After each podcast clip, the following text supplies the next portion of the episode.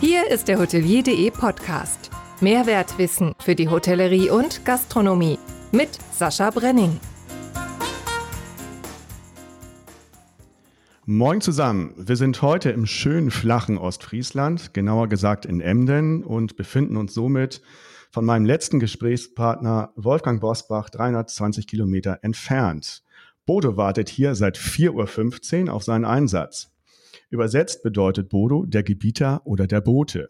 Namensbrüder sind der Komiker Bach und der Weltmeister-Torwart Ilgner. Welche Botschaften er überbringt und warum ich ihm nachträglich alles Beste wünsche, ein herzliches Moin an Bodo Jansen von den Obstals Boom Hotels. Moin Sascha, ich freue mich, ja, mich mit dir austauschen zu dürfen. Sehr schön. 4.15 Uhr, äh, so lange wartest du schon, ne? Ja, warten, äh, die Frage ist ja immer worauf, äh, bestenfalls immer auf den nächsten Augenblick. ja, das ist äh, etwas, was mir immer deutlicher geworden ist, dass die Gegenwart das ist, in der das Leben stattfindet.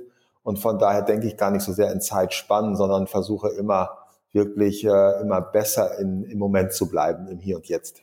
Aber um 4.15 Uhr startet dein Tag mit einer kalten Dusche und es ist ja sehr, sehr früh. Für mich wäre das ja nichts, aber äh, dann hast du mehr vom Tag, richtig? Ja, vor allen Dingen habe ich gerade so vor Sonnenaufgang äh, sehr viel mehr Ruhe als zu den anderen Tageszeiten. Ne? Also so in unserer Konsum- und Leistungsgesellschaft ist natürlich alles darauf ausgerichtet, die Menschen immer ordentlich zu frequentieren, äh, ja, mit Impulsen, mit Angeboten, mit Fragen, mit Arbeit und allem drum und dran. Und äh, ganz besonders ja auch vor dem Sonnenuntergang. Da sitzen viele Menschen vorm Fernseher. Und das spare ich mir tatsächlich. Und äh, mir war die Zeit in Stille sehr wichtig. Und dann geht es natürlich darum, herauszufinden, wann sind die, die Zeiten dafür, in Stille gehen zu können, denn optimal. Also wo erfährt das in die Stille gehen eine Art Rückenwind? Und mhm. das ist eben vor dem ähm, Sonnenaufgang. Da ist noch keiner unterwegs. Da schlafen die Kinder, da schläft die Frau, da schläft das Fernsehen, da schlafen alle. und äh, da habe ich quasi äh, Rückenwind dabei, in die Stille gehen zu können und Zeit für mich zu haben. Ja, sehr schön. Ich mache das sonntags immer gerne morgens um sieben oder so mit meine, meine Sportradtour zu machen. Das ist genau ein ähnlicher Effekt. Dann ist hier auch nichts los und äh, man hat schön seine Ruhe und kann die Sonne noch na, aufgehen sehen, nicht mehr ganz, aber dass sie zumindest zwischen den Bäumen hervorlugt. Das kann ich gut nachvollziehen. 4.15 Uhr wäre mir aber zu früh, ganz ehrlich gesagt. ja, kommen wir zu deinem äh, Lebenslauf, äh, deiner Vita. Äh, die ist ja relativ bekannt äh, und äh, trotzdem 1974, äh, übrigens ein guter Jahrgang, bist du geboren. Bin ich nämlich auch geboren.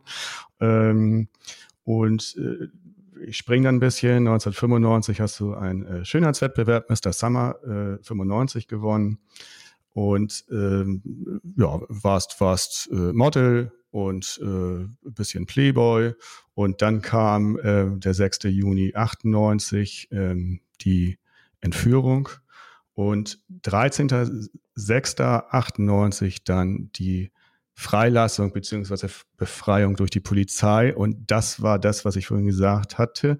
Alles Beste zu deinem zweiten Geburtstag nachträglich. Ja, danke schön. Ne, das hast du in deinem Buch äh, Die Stille Revolution, das hatte ich mir äh, Ende letzten Jahres gekauft, da hattest du das auch so beschrieben und äh, an dem äh, leite ich mich auch so ein bisschen längs in unserem Gespräch. Ähm, ja, äh, 2005 bist du dann ins äh, elterliche Unternehmen Obstalsboom eingestiegen und äh, 6. Juni 2005 hast du deine, wie du geschrieben hast, Lebensretterin und heutige Frau Claudia kennengelernt. Wie lief denn das? Ja, das war ein sehr unvorhersehbarer Moment. Ich saß äh, in meinem damaligen Unternehmen, einer Sport- und Freizeitanlage in Emden. Und das war ein Sonntag, ich glaube es war sogar Totensonntag. Und äh, plötzlich standen zwei Menschen bei mir vor dem Tresen.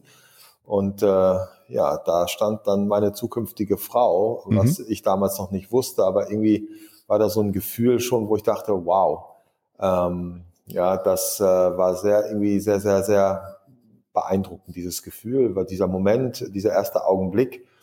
Ja, und dann äh, haben wir miteinander äh, habe ich Sport gemacht. Ähm, ich habe Kurse gegeben damals, Body Pump war das Thema.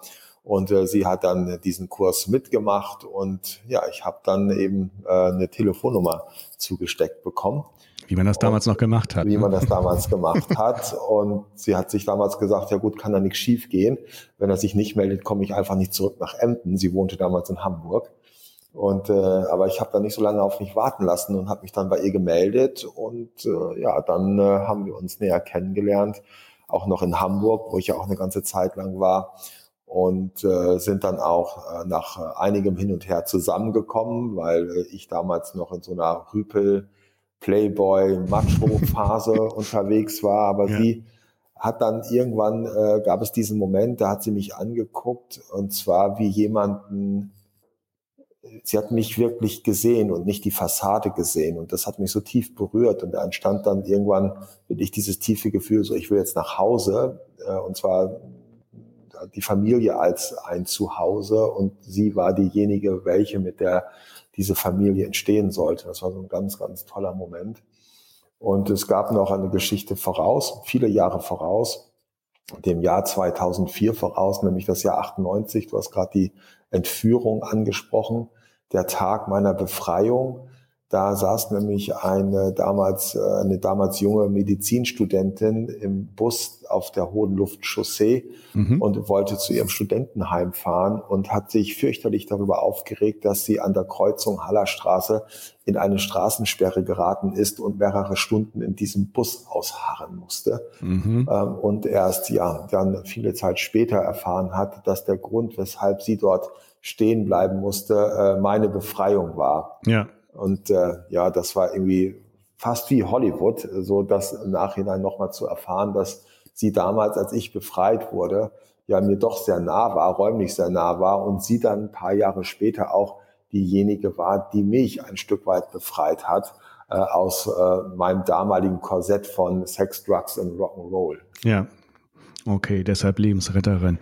Ähm, äh, Schicksalsschläge hast du auch genug gehabt. Der nächste war äh, im, äh, 12. Mai 2007, der Flugzeugtod deines Vaters.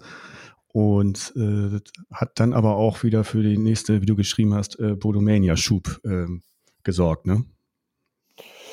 Ja, Bodomania schub ähm, vielleicht mehr so ein Stück weit aus der Entwicklung heraus. Ich war natürlich dann von heute auf morgen ähm, gefragt und in der Verantwortung, das Unternehmen fortzuführen, äh, die Unternehmung fortzuführen, die Menschen zu führen.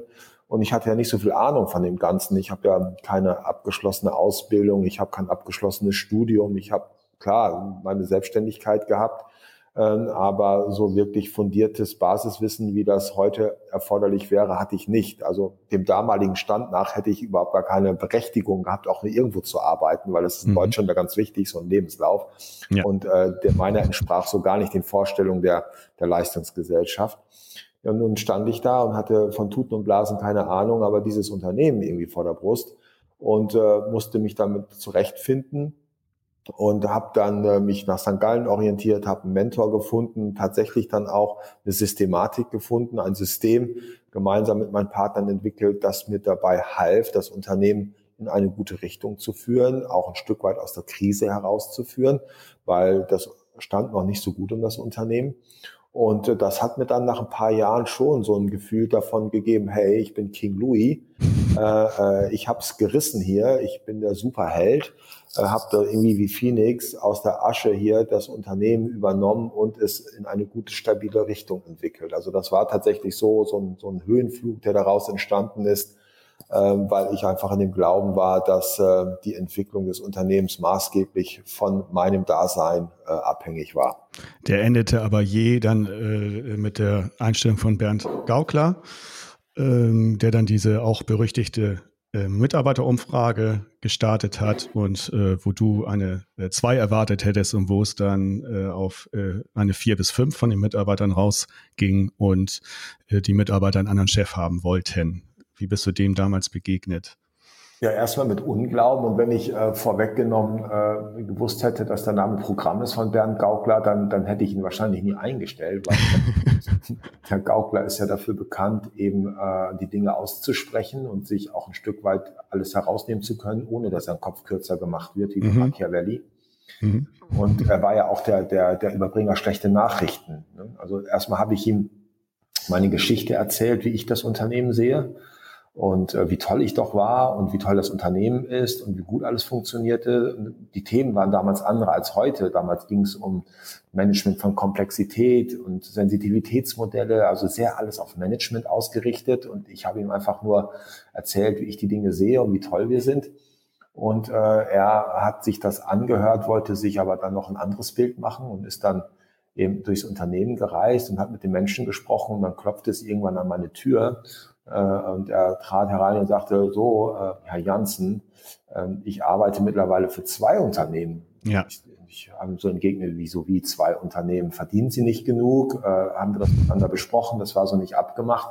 Und er sagte, ja, ich arbeite einmal für ein Unternehmen, wie Sie es mir beschrieben haben vor sechs Monaten. Und ich arbeite für ein Unternehmen, wie Ihre Mitarbeiter mir es beschreiben. Ja. Und das eine hat mit dem anderen nichts zu tun. Ja, die Folge war, dass ich das nicht geglaubt habe, dass ich geglaubt habe, dass er sich wichtig machen wollte und wie damals gefühlt viele Mitarbeiter sich unersetzlich äh, dort auch gebaren wollten und habe gesagt, ich brauche Beweise. Ja, und die hat er dann auch geliefert in Form der Ergebnisse einer Mitarbeiterbefragung. Und ich erinnere mich sehr gut, ja, in Schulnoten ausgedrückt, bei den geschlossenen Fragen war das äh, Führungsverhalten äh, mit vier bis fünf bewertet mhm. worden. Und äh, es gab aber darüber hinaus noch eine Aussage, die mich wirklich getroffen hat, weil diese, diese Schulnoten haben mich noch gar nicht getroffen. Also das war überhaupt nicht so. Habe ich gedacht, ja, wer hat die Befragung gemacht, wer hat das ausgerechnet? Das ist Statistik, das kann ich mir immer so hindrehen. Also ich fühlte mich nicht angesprochen durch die Schulnoten. Ich habe gesagt, ja, schön.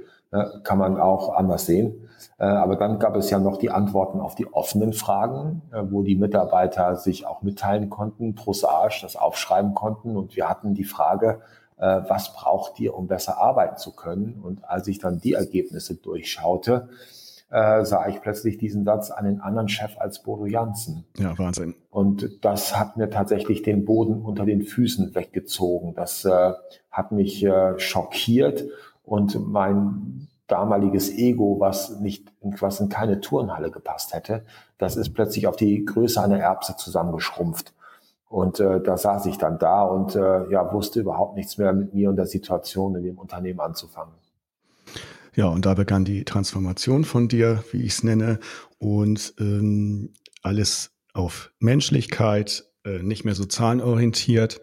Und es gab dann aber 2011 ähm, äh, ging es um die Buchführung, Outsourcing der Buchführung und Entlassung dieser Mitarbeiter.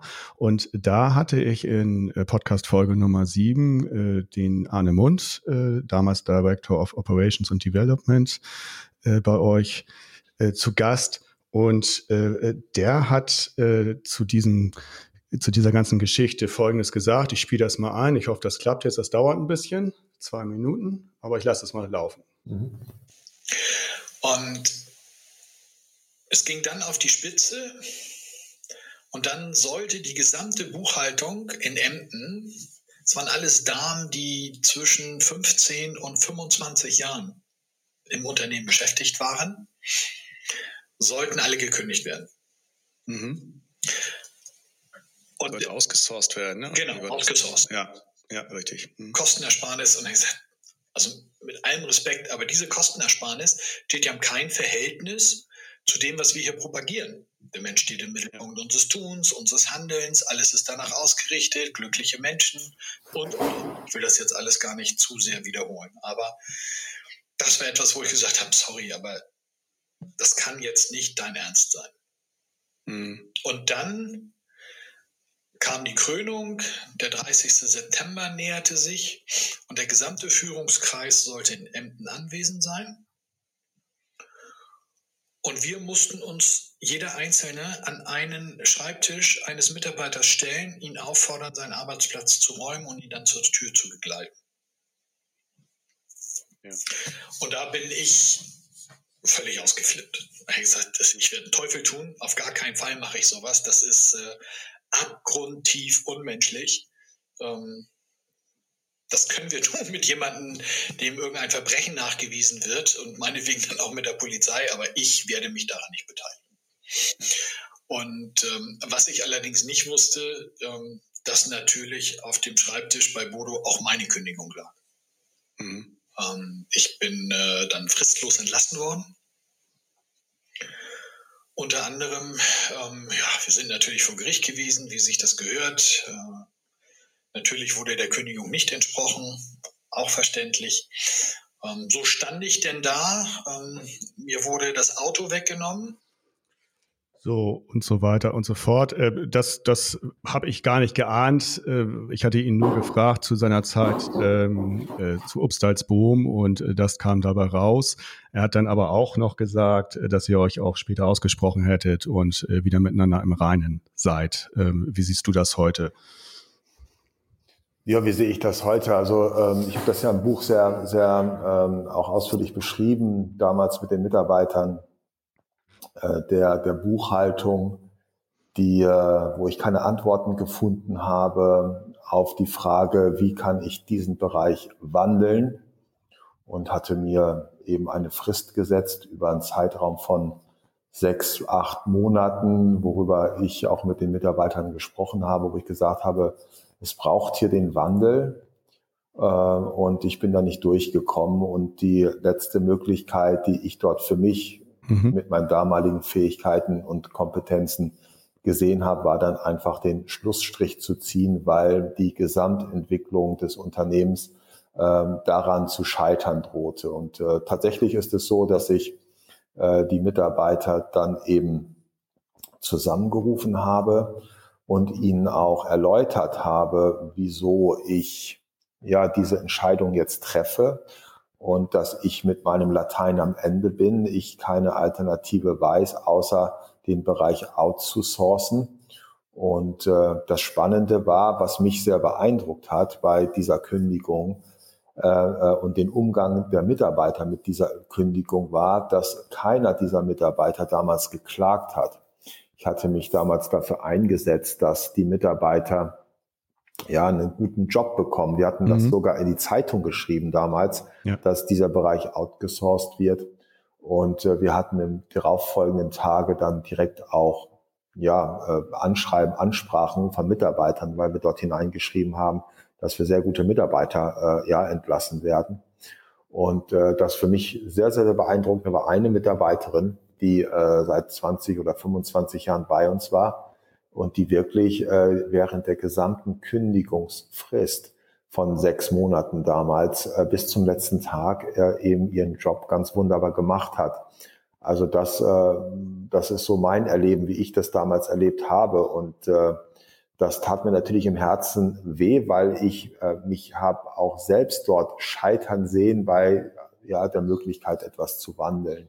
Mhm. Das war schon sehr schmerzhaft auf der einen Seite. Auf der anderen Seite war es aber auch so, dass wir ja drei, vier Jahre später den, den Bereich wieder ingesourced haben. Ja. Äh, und äh, da waren dann eben auch Mitarbeiter dabei, die dann wieder zurückgekommen sind. Also von den Gekündigten. Ja. Von den Gekündigten mhm. auch, ja. Und das war für mich nochmal so ein Signal, dass das ein harter Schritt war, ein auch sehr unangenehmer Schritt war, äh, offensichtlich, aber nicht so unangenehm und nachtragend, dass äh, nicht einer von denen oder mehrere von ihnen gesagt hätten, ich komme wieder. Also mhm. schien offensichtlich ein Verständnis da gewesen zu sein.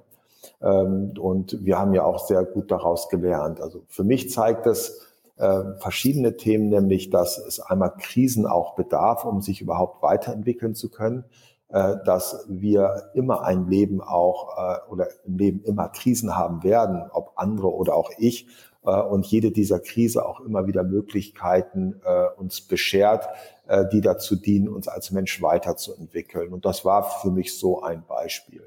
Ja. ja, was Ahne anging, ja, wir haben uns äh, Jahre später äh, gut wieder miteinander ausgetauscht und verständigt. Ich hatte mich für die Art und Weise, wie er damals von mir heraus komplimentiert wurde, tatsächlich auch ihn da um Verzeihung gebeten, äh, aber nur für die Art und Weise, mhm. äh, nicht äh, für äh, den, den Hintergrund des Ganzen, äh, weil das war schon für mich ein sehr, sehr, sehr wichtiger Schritt, den dort zu gehen wir hatten ja zwei Regionaldirektoren damals und äh, ich habe einfach ja äh, bei dem, was ich versucht habe im Unternehmen zu initiieren, äh, äh, eine eine Blockade erlebt. Äh, also alles das, was mir wichtig war, ist in dieser Ebene hängen geblieben.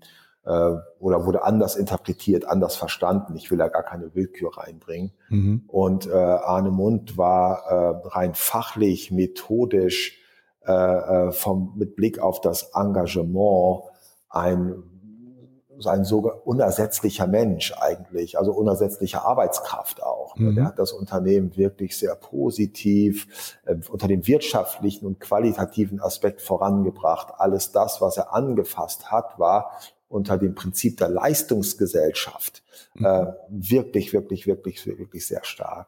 Äh, das, was ich eben nicht erkannt habe oder wo ich dann auch im Umgang mit ihm daran gescheitert bin, äh, äh, war eben dieser Weg des, der menschlichen Entwicklung. Und der stand ja 2011, 2012 ganz am Anfang.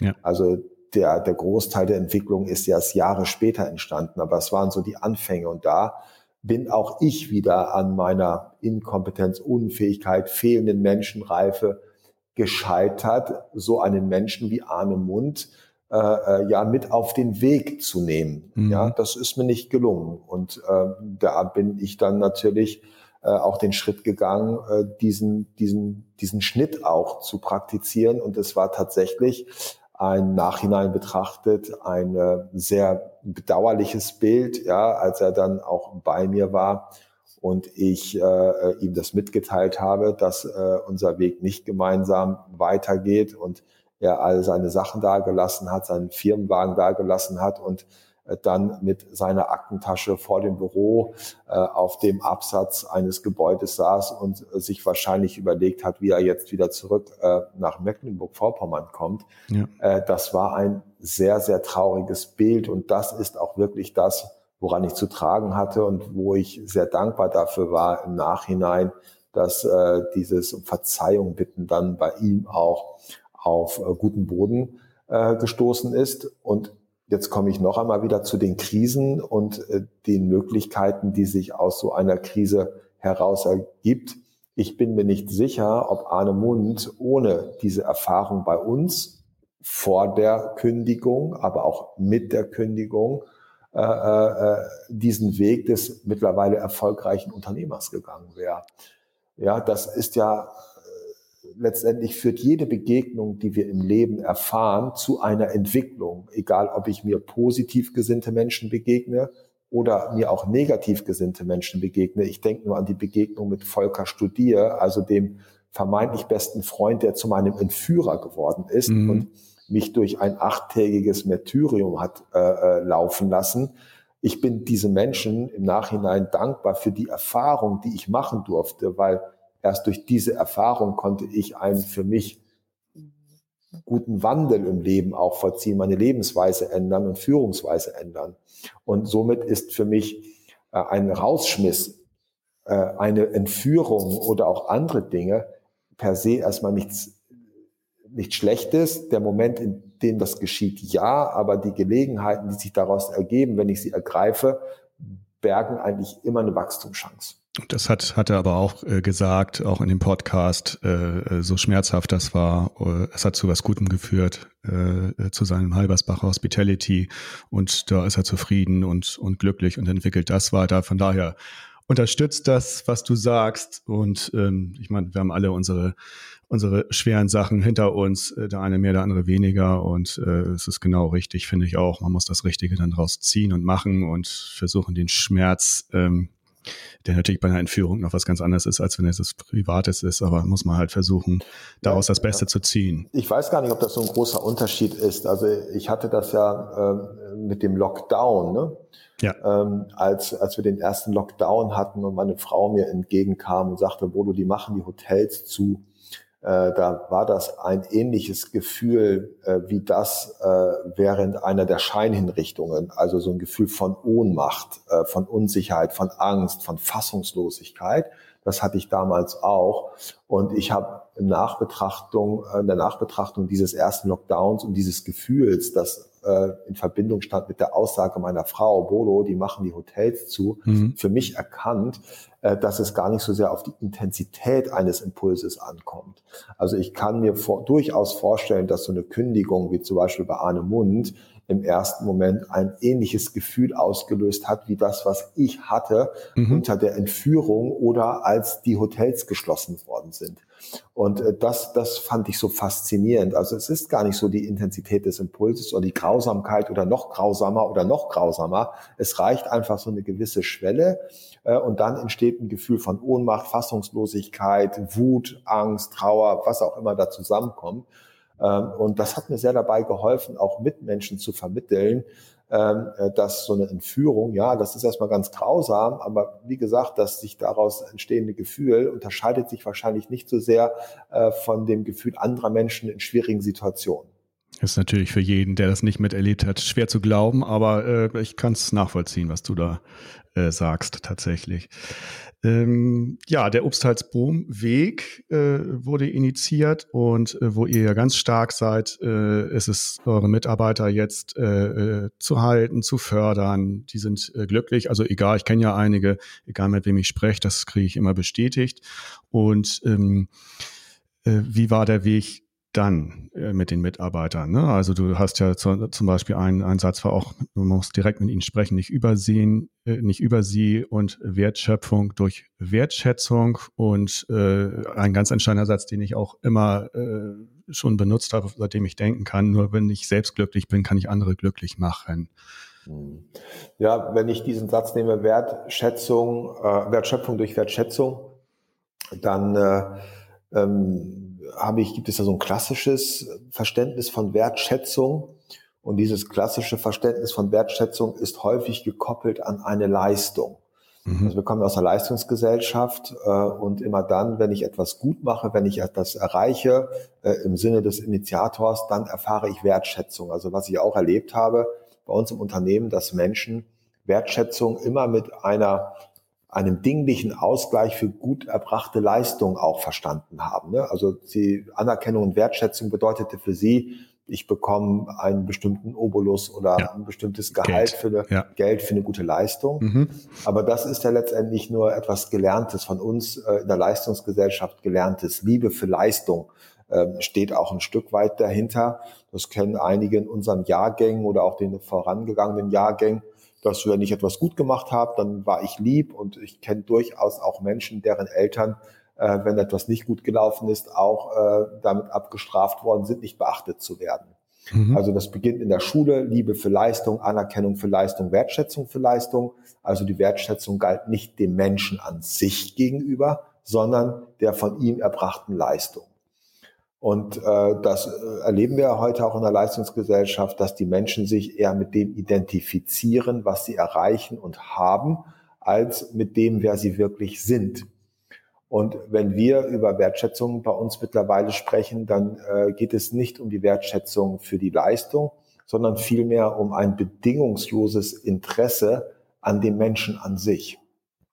Ja, und ihm damit das Gefühl zu geben, hey, du bist in jedem Fall wichtig und bedeutsam, auch unabhängig davon, was du für die Gemeinschaft leistest. Es ist erstmal schon toll, dass du überhaupt da bist.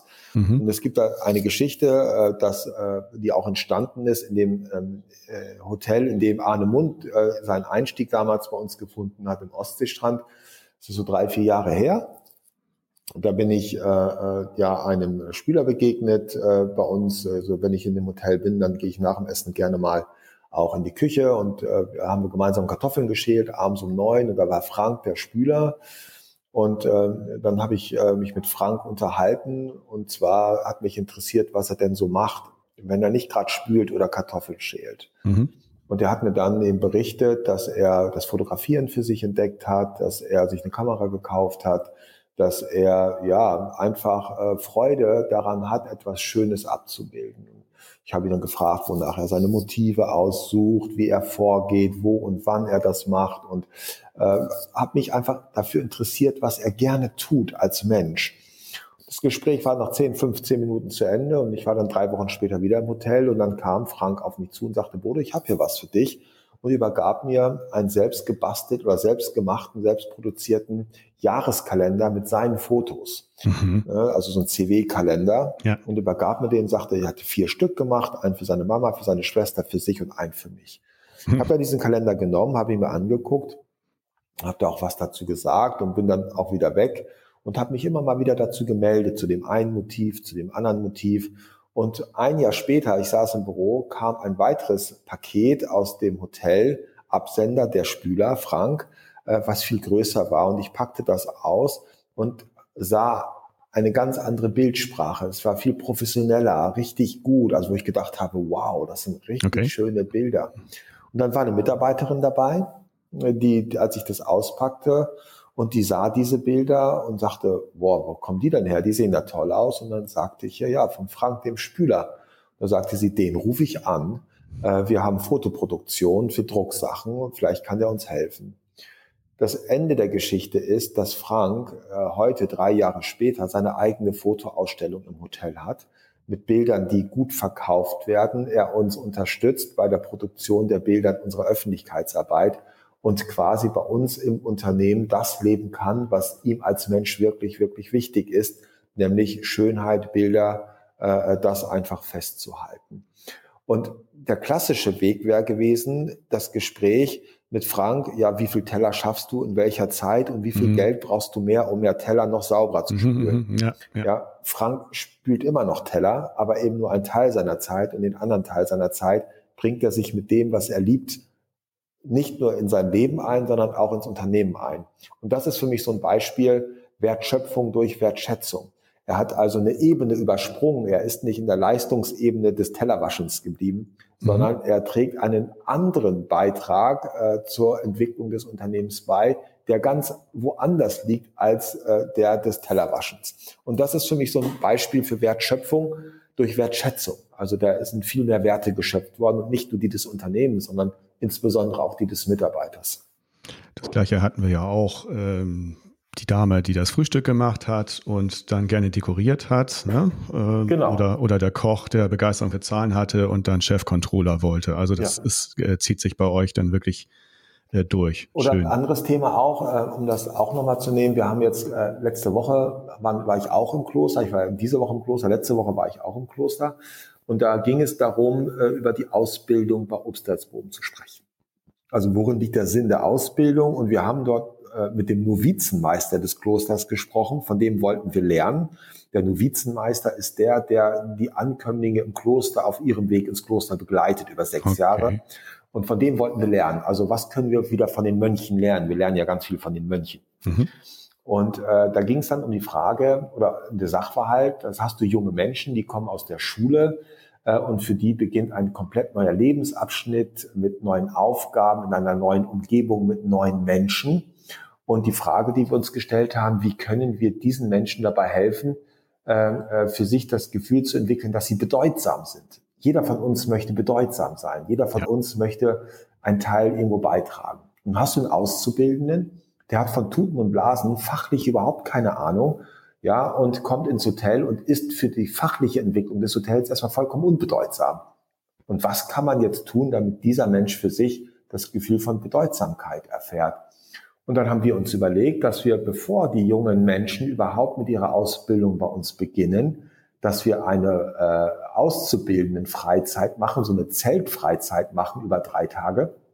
Und die Aufgabe während dieser Zeit darin besteht, über Spiele, äh, Aktionen und äh, diese Dinge jedem Einzelnen dabei zu helfen, nochmal zurückzuschauen auf sein Leben, woher komme ich jetzt mhm. und welche Talente, Fähigkeiten habe ich entwickelt und was kann ich und was ist mir wichtig und was sind meine Eigenschaften. So, wer, wo komme ich her und wer bin ich in diesem Moment? Und das Ganze dann festzuhalten, um darauf aufbauen, den Menschen jenseits der fachlichen Einbindung ins Unternehmen die Möglichkeit zu schenken, sich mit seinen Talenten einzubringen. Also Beispiel, wenn es einen Auszubildenden gibt, der, der äh, äh, bis zu seiner Ausbildung bei uns äh, gelernt hat, Piano zu spielen, Klavier zu spielen. Wenn wir das denn wissen und die Ausbilder wissen das auch, dann haben sie die Möglichkeit, jenseits der fachlichen Ausbildung und des Eindecken von Tellern und, und Geschirr diesem jungen Menschen die Möglichkeit zu geben, sich mit seiner Talent Klavier spielen zu können, ins Hotel einzubringen, vielleicht auf einer Veranstaltung, vielleicht als ein kleines Konzert. Und das ist für mich auch nochmal so ein Beispiel, dass wir neben den fachlichen Kompetenzen eben auch menschliche Kompetenzen, Fähigkeiten äh, und Ausbildungen haben, äh, derer wir uns äh, im Hotelbetrieb bedienen, bemächtigen können, um jedem Einzelnen das Gefühl zu vermitteln, hey, du bist bedeutsam für diese Gemeinschaft und schön, dass du da bist, wir brauchen dich. Mhm. Und eines dieser Talente hat euch verlassen und stellt heute die die Überraschungsfrage.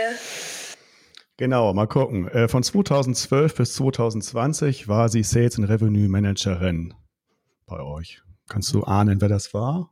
Äh, das wird Anna sein. Korrekt, genau. Anna Heuer, mein Lieblingssonnenschein, ähm, sehe ich äh, nächste Woche wieder mal auf dem Camp. Und äh, sie ist jetzt die Verbandsgeschäftsführerin der HSMA Deutschland und sie hat folgende Überraschungsfrage für dich. Was ist die Geschichte, die du deinem Enkel auf deinem Schoß, auf dem Ohrensessel genau jetzt erzählen würdest, wenn es genau jetzt soweit wäre? Ich würde. Welche Geschichte? Muss ich kurz überlegen. Also es, ja, gibt so, es gibt so unglaublich viele Geschichten. Aber eine schöne Frage ist es. Es ist eine, eine sehr schöne Frage. Typisch ähm, Anna.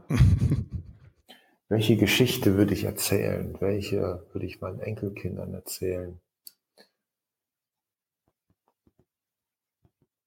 Also ich glaube, einmal die Geschichte von Frank, die ich gerade schon erzählt mhm. habe. Ähm, aber äh, welche Geschichte auch, äh, ich, an welche Geschichte ich mich wirklich, wirklich gerne erinnere, ist äh, die von Marie Chalene. Äh, ich habe vor kurzem noch mal wieder über die, ihre Geschichte nachgedacht. Marie Chalene äh, hatte sich 2014 äh, beworben für das Projekt Kilimanjaro, mhm. 2015 und äh, war eine derjenigen, die mir eine Bewerbung geschrieben hat und äh, bei der Informationsveranstaltung war. Und nachdem sie bei der Informationsveranstaltung war, äh, kam sie nach Hause zu ihren Eltern und hat ihren Eltern davon berichtet, dass sie ganz gerne mit auf den Kilimanjaro möchte. Und die Reaktion ihrer Eltern äh, war sehr ernüchternd. Die sagten nämlich zu ihr, lass es sein, du hast noch nie was im Leben geschafft. Und das wird wir auch nicht schaffen. Großartig. Und äh, ich erlebte dann Marie Chalen äh, ein paar Wochen später im Hotel, im Landhotel Friesland.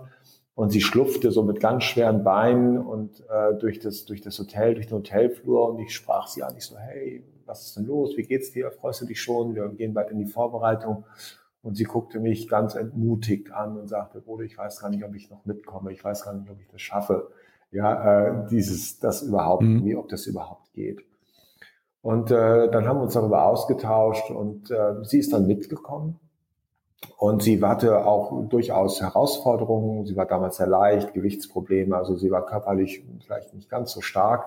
Äh, hat aber dann äh, während des Trainings und auch während unserer Generalprobe auf die Zugspitze mhm. irgendwie eine Aufgabe bekommen, nämlich äh, dafür verantwortlich zu sein, diese Flagge, die Obstalsboom-Flagge, mit auf den Gipfel zu nehmen. Mhm. Und ähm, das hat sie dann auch auf der Zugspitze, hat das ganz gut funktioniert. Und dann war es ja auch an der Zeit, dass wir dann äh, nach Afrika flogen und äh, uns auf den Weg gemacht haben, den Gipfel des Kilimanjaro zu besteigen. Und dann waren wir in der letzten Station, also kurz bevor es zum Run auf den Gipfel ging, äh, waren wir auf der Hütte, auf 4700 Metern Hütte, äh, Höhe. Und Marie Chalene, die sah überhaupt nicht gut aus. Also sie hatte ganz schön abgebaut, hatte sich erbrochen, hatte kaum was gegessen. Also äh, durchaus eine, eine, eine Situation, wo ich sage, okay, das, das geht gerade echt am Limit. Und wir hatten dann die Aufgabe, uns ein bisschen aufzuteilen, äh, wer jetzt wann losgeht. Mir ging es selbst auch nicht so gut, aber ich bin dann mit der äh, vermeintlich schwächeren Gruppe und dem Sherpa eine Stunde vor den anderen losgegangen, damit wir gleichzeitig auf dem Gipfel ankommen. Und äh, ja, äh, bevor wir losgehen wollten, ging es dann aber noch um die Frage, wer nimmt die Flagge? Das habe ich in Frage gestellt, damit die auch in jedem Fall oben ankommt. Mhm. Hatte ich Marie Chalet diese Flagge erstmal äh, quasi weggenommen und die dem äh, Guide gegeben, damit die Flagge in jedem Fall oben ankommt. Und dann ist mir so bewusst geworden, mh, hm, was hast du ja eigentlich gemacht? Ne? Du ja, hast dann ja. Marie Chalet dieses ganz starke Bild genommen, äh, wie sie sich oben sieht und die Flagge auf dem äh, Gipfel des Berges hisst. Ich habe dann Kommando zurück. Äh, Marie Charlene hat die Flagge wieder äh, übernommen und hatte die Aufgabe, die Flagge nach oben zu bringen, wobei ich überhaupt kein Gefühl dafür hatte, ob das überhaupt möglich ist mit ihr. Mhm. Wir sind dann losgegangen und äh, sind dann im Schneckentempo los bei Schneeregen und Eis auf 4700 Metern Höhe. Nachts um elf sind wir losgegangen, dick eingepackt und wir hatten ein paar hundert mehr Höhenmeter hinter uns. Da bricht Marie Charlene zusammen lag auf dem Boden, hatte Kreislaufprobleme, konnte nicht mehr gehen äh, und äh, das war eine sehr dramatische Situation gefühlt. Und es ging uns zu überlegen, ja, wie gehen wir denn weiter? Was machen wir? Wie geht es? Wer geht runter? Wer geht hoch? Also großes Durcheinander. Ich mit dem Sherpa am Sprechen, wie wir uns organisieren. Und während ich mit dem Sherpa ansprechen war, äh, klopfte es an meiner Schulter und äh, ganz für mich unbemerkt ist Marie Charlene wieder aufgestanden, guckte mich mit ihrem blassen, blassen Gesicht und diesen wirklich tiefstehenden Augen an äh, und, und, und sagte, also wie Johann das Gespenst vom Das Boot, ne, das ja, ja, ja, natürlich. Ja. Und, und sagte, Bodo, ich bring die Flagge nach oben. Ja. Und wir sind dann ja. weitergegangen äh, im meditativen Schritttempo, mhm. einatmen, ausatmen. Ich bin dann ja irgendwann bewusstlos geworden und ausgefallen. Ja. Und sie ist dann weiter auf den ersten Gipfel äh, des Kilimanjaro. Es gibt ja, es gibt ja äh, drei Gipfel, Gilman's Point, äh, ja, Stella Point und dann Uhuru Peak. Und mit dem ersten Gipfel gilt der Berg als bestiegen. Und als sie dann dort war, äh, und die anderen auch, sagten die anderen, so jetzt können wir ja runtergehen, wir haben es ja geschafft. Und dann guckte sie in die Runde und sagte, nein, wir gehen weiter bis zum letzten Gipfel, weil die Flagge muss dorthin. Ja. Ja, und dann hat sie diejenigen, welchen, äh, äh, hat sie die mitgezogen. Sie selbst musste zum Teil wirklich auf allen Vieren gehen und ist zusammengebrochen. Äh, aber sie hat es geschafft, diese Flagge auf den Gipfel zu bringen. Ja, das muss ja für sie Wahnsinn gewesen sein, auch danach. Und äh, heute muss sie dann ja richtig ja, aufgeblüht ja. sein, ne? bis und heute. Was diese Erfahrung mit ihr gemacht hat, das darf ich immer wieder erleben, äh, äh, auch im Umgang mit ihr. Sie ist im Moment nicht mehr bei uns. Ne? Sie war dann in einem anderen Hotel. Mhm. Aber wenn wir in Austausch sind und das, was ich über sie höre und äh, von ihr und über sie höre, das ist so bemerkenswert. Ja, und sie hat sich also wirklich äh, da freigeschwommen aus der Abhängigkeit der Meinung anderer Menschen in die Unabhängigkeit, in die Eigenverantwortung für, für ihr Leben. Und das ist für mich äh, eine so berührende und bedeutsame Geschichte, weil sie für so viel steht im Leben eines jungen Menschen auf seinem Weg von der Kindheit heraus in die Eigenverantwortung des Erwachsenenseins. Und ja, diese Geschichte würde ich, glaube ich, heute erzählen wollen, weil sie auch gerade in der letzten oder vorletzten Woche nochmal so präsent war. Schön. Ja, tolle Frage von Anna und noch bessere Antwort von Bodo. Vielen Dank. Großartig. Ähm, Obstalsboom in Bassenfleet. Äh, das ist von mir ganz genau 22 Kilometer entfernt. Ähm, da ist sonst sehr wenig an Hotellerie. Äh, äh, und da habt ihr vor, ein Hotel zu errichten. Entscheidung soll Ende Juni kommen. Den, den haben wir jetzt fast. Wie schaut's damit aus? Ja, die Entscheidung Ende Juni, ähm, das äh, ist tatsächlich noch nicht so entscheidungsreif, dass wir jetzt, ähm, es gibt keine unterschriebenen Verträge, okay. dass wir jetzt schreiben könnten, so jetzt, das ist jetzt so. Aber was tatsächlich äh, stattgefunden hat, ist ein gutes Gespräch äh, mit potenziellen Partnern, mit dem Bürgermeister, den ich kennenlernen durfte, der sich wirklich, wirklich einsetzt für die Region, für die Menschen in der Region und dass auch das geschieht, äh, was die Bürger sich wünschen für diese Region. Mhm. Also ich habe mit Herrn Gerken sehr beeindruckenden, offenen, herzlichen und freundlichen Menschen kennengelernt. Ich habe eine ganz wunderbare Gegend äh, erleben dürfen. Ich habe dieses Grundstück erleben dürfen, äh, die Lage am Deich, das Grundstück an sich und die Vorstellung davon, wie so ein Hotel aussehen kann, ist noch weiter gereift. Also das ist etwas, was, glaube ich, voll in den Geist der Region später auch passen wird. Da geht es um Ursprung, da geht es um Authentizität, da geht es um die Kultur vor Ort, die Landwirtschaft vor Ort. Also dieses Bild ist weiter verdichtet worden. Auch das Bild mit den Partnern, die dafür erforderlich sind, um so etwas zu realisieren, war sehr, sehr gut, dieses Gespräch. Und wir haben uns eben darauf verständigt, dass wir jetzt äh, über den Sommer das, die Entscheidungsgrundlage ausarbeiten wollen und äh, weiter konkretisieren wollen, auch nochmal die Menschen vor Ort abholen wollen, um dann final wirklich äh, im Sommer dann auch eine, eine verbindliche äh, und durch nichts mehr zu verändernde Aussage dann auch treffen können. Aber der Auftakt war da, der persönliche Auftakt vor Ort und mit den Menschen, die an diesem Projekt mitarbeiten wollen. Und das war ein sehr wertvoller erster guter Schritt. Cool, sehr schön. Dann hoffen wir, wenn es soweit ist, dass du dies Jahr nicht so sehr erleiden musst. Die Lieblingsbürokratie. Das ist ja gerade beim Neubau äh, auch immer ein schönes Thema. Was hast du denn noch zum Abschluss für eine Bürokratie, die dich so richtig nervt? Äh, ich hatte da äh, tatsächlich äh, gerade darüber gesprochen an anderer Stelle. Das ist gar nicht so die Bürokratie, sondern das ist die, die Folge der sogenannten German Angst, dass der Staat in seinen Systemen und Vorgaben immer wieder zum Ausdruck dieses Misstrauen den Menschen gegenüber zum Ausdruck genau. bringt, mhm. dass äh, eben dort den Menschen die Fähigkeit abgesprochen wird, Verantwortung für sich und ihr Leben zu übernehmen und dass bestenfalls jegliche Verantwortung auf irgendwelche Checklisten, Zertifikate und äh, andere Dinge übertragen wird. Und das ist etwas, äh, wo wir uns nicht wundern dürfen, dass die Menschen äh, nicht so sehr bereit dafür sind, auch selbst in die Verantwortung zu gehen, wenn wir durch die, den Rahmen, äh, der uns auch staatlicherseits vorgegeben wird, einfach dazu aufgefordert zu werden, immer misstrauisch zu sein. Und äh, das ist etwas, das geht mir tatsächlich total an die Nieren und nervt mich und zwingt mich auch manchmal dazu, äh, äh, einfach äh, Verhaltensweisen an den Tag zu legen, die nicht diesen Vorgaben entsprechen.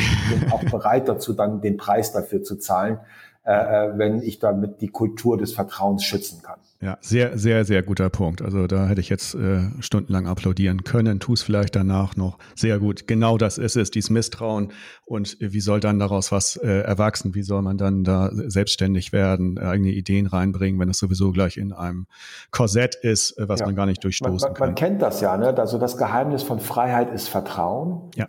Und wir kennen das vielleicht äh, einige so aus einer persönlichen Beziehung. Wenn ich eine Beziehung zu einem Menschen habe äh, und wir, man sich gegenseitig vertraut, dann ist die Freiheit unendlich. Äh, aber in dem Moment, wo man sich misstraut, wo man anfängt, sich einander gegenseitig zu kontrollieren, äh, dann wird das Ganze zu einer Riesenqual. Und ich glaube, dass, dass gerade ganz viele Menschen auch mit den Impulsen und Vorgaben, die sie erfahren, diesen bürokratischen Vorgaben, äh, sich unglaublich gequält fühlen und gefangen fühlen. Und äh, da liegt unsere Aufgabe darin, dieses Vertrauen in sich, äh, in die Mitmenschen und auch in ein System wieder aufzubauen. Und äh, das ist ja auch das, wofür ich täglich aufstehe. Und ich habe das erlebt. Also du hast gerade von Anna gesprochen mit der Geschichte. Also ich glaube, die aktuellste Geschichte, die ich erzählen dürfte, wäre, äh, äh wie die Mitarbeiter des Unternehmens, unseres Unternehmens, bereit waren, Verantwortung zu übernehmen äh, und auch das Vertrauen hatten, dieses Unternehmen die letzten 18 Monate durch die Krise zu führen. Mhm. Ja, also das ist eigentlich sehr, sehr, sehr bemerkenswert gewesen. Ohne Vertrauen und die Bereitschaft, Verantwortung zu übernehmen, hätten sie das, hätten wir diese Krise nicht überwunden. Ja. Sagt der Friese Bodo Jansen, der lieber tot als Sklave wäre, richtig? So ist es. lieber Bodo, das war toll. Vielen Dank für die äh, Offenheit. Die kennt man von dir, aber ich äh, bin sehr glücklich, dass ich die auch erfahren durfte. Wünsche dir, äh, wünsche, dass das in Bassenfleet äh, klappt. Dann gucke ich nämlich auch vorbei. Äh, hoffe, dass wir uns mal äh, in Natura begegnen. Und ja, macht so weiter und herzlichen Dank für die, diesen tollen Podcast. Ja, wunderbar, lieber Sascha. Vielen Dank für die Einladung dazu. Es war sehr schön, sich mit dir auszutauschen. Dankeschön. Tschüss. Tschüss. Der Hotelier.de Podcast. Mehrwertwissen für die Hotellerie und Gastronomie. Keine weitere Ausgabe verpassen. Und jetzt auf www.hotelier.de slash podcast abonnieren.